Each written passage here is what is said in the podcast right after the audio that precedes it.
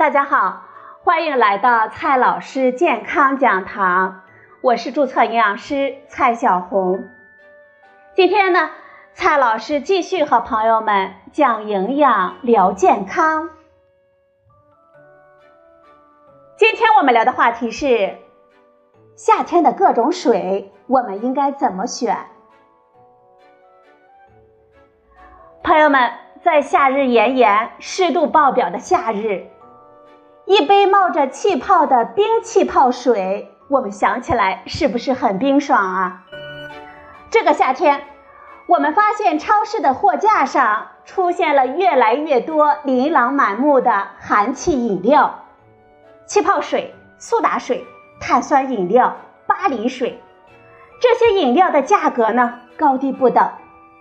有的在宣传苏打水非常的健康，有的朋友呢却担心这些含气的汽水会对我们的牙齿和骨骼有害。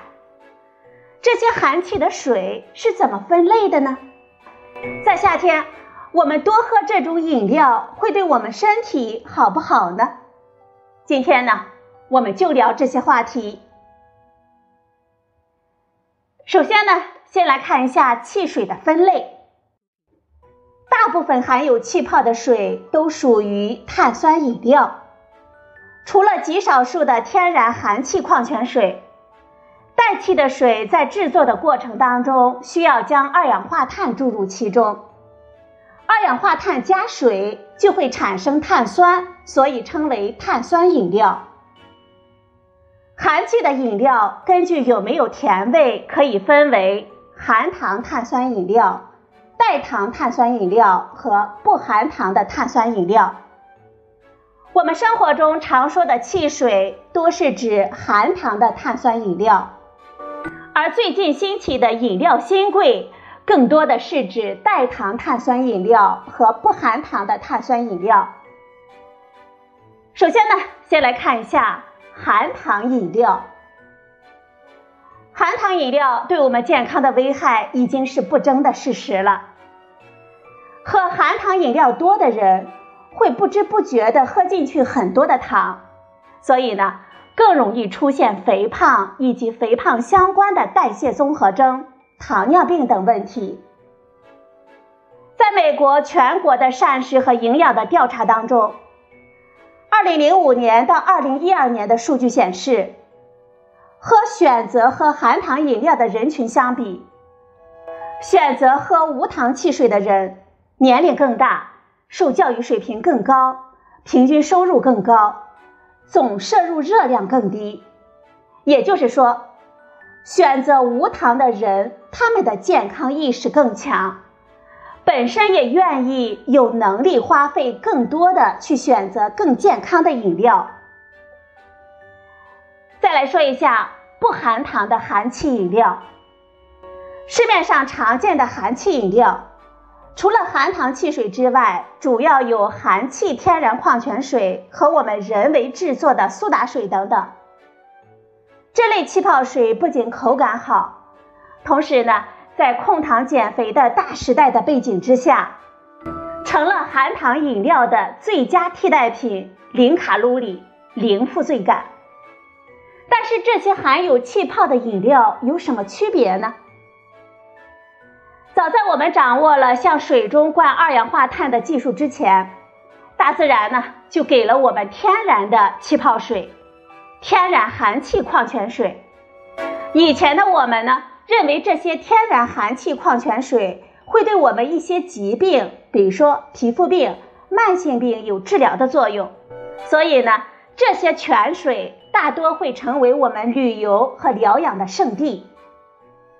国家标准规定，当矿泉水中的二氧化碳的含量超过了每升二百五十毫克的时候，就可以定性为含气天然矿泉水。含气天然矿泉水的资源本身就稀缺，而且呢，除了二氧化碳之外，还有丰富的矿物质，所以呢。它的价格比较贵，常见的包括绿色的巴黎水，还有意大利的圣培露。比如，在巴黎水中呢，就含有钙、钠、镁、钾、锶，而其中的游离二氧化碳的含量呢，在每升两千五百毫克到六千毫克之间。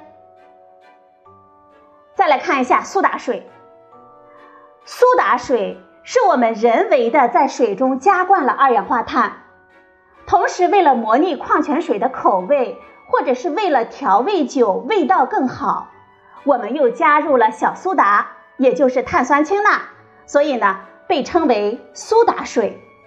目前呢，我国市面上的苏打水添加的都是碳酸氢钠，但是国外的一些苏打水也有添加碳酸氢钾或者是其他矿物质的。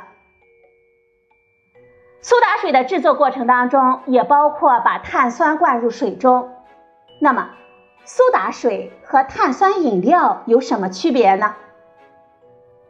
其实这两个概念呢比较模糊。苏打水和碳酸饮料有的时候会混用，特别是在英文里。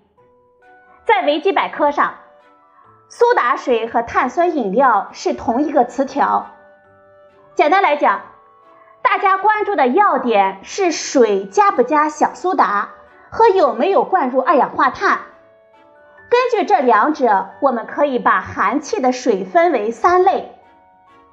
第一类是单纯向水中加入碳酸，不添加小苏打等其他的物质，但是呢，这种水在我们国内市面上是没有的。第二类呢，就是苏打水了，就是水中加入了碳酸，同时呢，添加其他的物质。包括碳酸氢钠等等，这种水呢更适合调酒等用途。第三类呢就是无气苏打水，这种水呢是水加入碳酸氢钠，不加入碳酸，不是汽水，但是通常会加入其他的添加剂和甜味剂来平衡碳酸氢钠加入之后的水的味道。这类水呢只有我们中国才会有。再来说一下无气的苏打水。无气苏打水可能是我们中国独有的一种产品，在国际上，不论是食品工业还是营养学研究当中，都找不到对应的产品。在英文中，苏打指的是含有钠盐的一些化合物，一般在食品当中特指碳酸氢钠。在含碳酸的纯净水当中加入碳酸氢钠就是苏打水。加入碳酸氢钠主要是为了让苏打水的口感更像含气天然矿泉水，以及更适合调酒来用。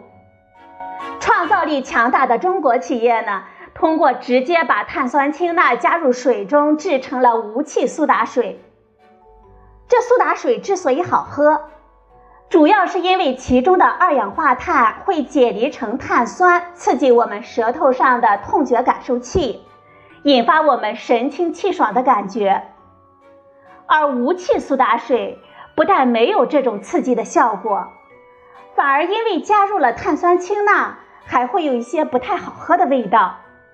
生产商呢非常机智的在无气苏打水中加入了安赛蜜和三氯蔗糖。这两种呢都是非糖类甜味剂，也就是代糖，所以这种无气苏打水和零度可乐类似，我们喝起来呢是甜的，但是呢它没有热量。无气苏打水的宣传是可以帮助治疗反酸和维持我们体内的弱碱性的环境，这是真的吗？很多朋友疑惑。一般的苏打水里有碳酸，那么苏打水是酸性的还是碱性的呢？苏打水相对于纯碳酸饮料，因为加入了碳酸氢钠，酸碱度确实是偏碱性的。但是食物在我们身体中经过代谢之后的酸碱性和食物尝起来的味道是没有直接关系的，比如说。像柠檬这样吃起来很酸的食物，在我们身体中经过代谢是偏碱性的。在医学上呢，我们可以用肾脏酸负荷来衡量某种食物在我们体内代谢之后的酸碱性。而在各种饮料当中，除了啤酒和可乐是偏酸的，其他的包括矿泉水、咖啡、茶和巧克力饮料等等，都是中性或者是偏碱性的。水的酸碱性对我们牙齿的健康是有一定影响的。酸性的饮料对于我们牙釉质的腐蚀性更强。另外，治疗反酸可能有一定的依据，但是我们体内的酸碱平衡是肾脏在维持的，跟我们喝什么水没有什么关系。有气的水在经过我们代谢之后也是偏碱性的。有的朋友担心这些气泡水呢会对我们牙齿不好。这些水呢，由于不含热量，不含有添加糖类，气泡水本身呢是比较健康的。特别是如果用气泡水来替代含糖饮料，则对我们健康会更加有益。但是，喝气泡水真的没有不好吗？结论呢是视情况而定。对我们牙齿的影响。主要是取决于气泡水中是否加入了调味的添加剂，特别是柠檬酸。如果加入了柠檬酸，气泡水对我们牙釉质的腐蚀作用跟可乐、橙汁等含糖饮料是差不多的。这些调味气泡水的 pH 值在2.7到3.5之间，而且即便我们开盖之后把气放掉。水的 pH 值也没有多大的改变，而没有特殊口味的气泡水呢，它的 pH 值在六点五左右。可见，加入了调味的，比如说青柠、橙子、柠檬味道的水，它的酸性更强，对我们牙釉质的腐蚀更大。不论水中有没有气泡，都是一样的。另外呢。一个可能影响气泡水对我们牙齿腐蚀作用的因素，就是水在我们口腔中所停留的时间。如果水停留的时间比较长，比如说我们用气泡水来漱口，就会对我们牙齿的影响更大。不过呢，我想啊，没有人会这样做。如果没有添加特殊的味道，也不长时间的在我们口腔中来含漱。一般的气泡水呢，对我们牙齿的腐蚀作用是非常小的。总体来讲，不加味道的气泡水对我们牙齿的腐蚀作用会比较小。还有的朋友担心呢，气泡水呢会引起我们的骨质疏松。关于气泡水和骨质疏松之间的关系，目前呢并没有定论。没有试验能有说服力来证实气泡水会造成我们骨质疏松，但是呢，有两项大型的流行病学研究显示，碳酸饮料和骨密度减低以及骨折有可能有关系。流行病学领域非常有名的弗雷明汉心脏研究。他研究了美国小镇上的居民饮食、生活方式和慢性疾病的关系。其中呢，2006年发表在美国临床营养学杂志上的文章发现，在碳酸饮料中，只有可乐和骨密度下降有关系。在两千多名居民当中，每天喝可乐的人比每月喝不到一次可乐的人。股骨的骨密度低百分之五点四。另一项研究也来自于美国一个很大的流行病学队列——护士健康研究。这个队列包含了七万多名护士，随访了二十多年。不过，研究结果呢，仅限于含气含糖的饮料以及含气含代糖的饮料，不包括苏打水。结果是。每天多喝一罐含气饮料，会使髋骨骨折的风险增加百分之十四，并且这种风险与饮料含不含糖、是不是可乐类的饮料、饮料当中含不含咖啡因都没有关系。有人认为呢，碳酸饮料与骨密度下降、骨折增加的关系，可能来自于喝碳酸饮料多的人。还有喝奶相对更少的人，所以维生素 D 和钙的摄入更少，更容易骨质疏松和骨折。另外呢，也有人认为，碳酸饮料特别是可乐当中含有磷，而磷的摄入过多可能会影响钙的代谢以及骨质的矿化。但是这些部分呢，都只是猜想，没有实际的证据证实，并且没有大型研究来阐明不含糖、不含过多添加剂的气泡水和我们骨质疏松有没有关系。以目前的证据级别，我们只能说气泡水和骨质疏松没有明确的联系。但是气泡水呢？我们也仅建议我们要适量的饮用。最后呢，我们来总结几句：气泡水是在水中加入了二氧化碳的饮料，有天然的和人工生产的；而苏打水现在特指在加入了二氧化碳的同时，加入了碳酸氢钠的含气饮料。气泡水是我们夏日替代含糖饮料和可乐等汽水的好选择。有水果口味的苏打水对我们牙齿的腐蚀作用比一般的苏打水会更严重。另外，每天喝很多含气饮料可能和骨质疏松有一定的关系，但是目前还不能肯定。我们建议选择无特殊口味的苏打水。苏打水能够治疗胃溃疡、治痛风，这些说法没有明确的科学道理。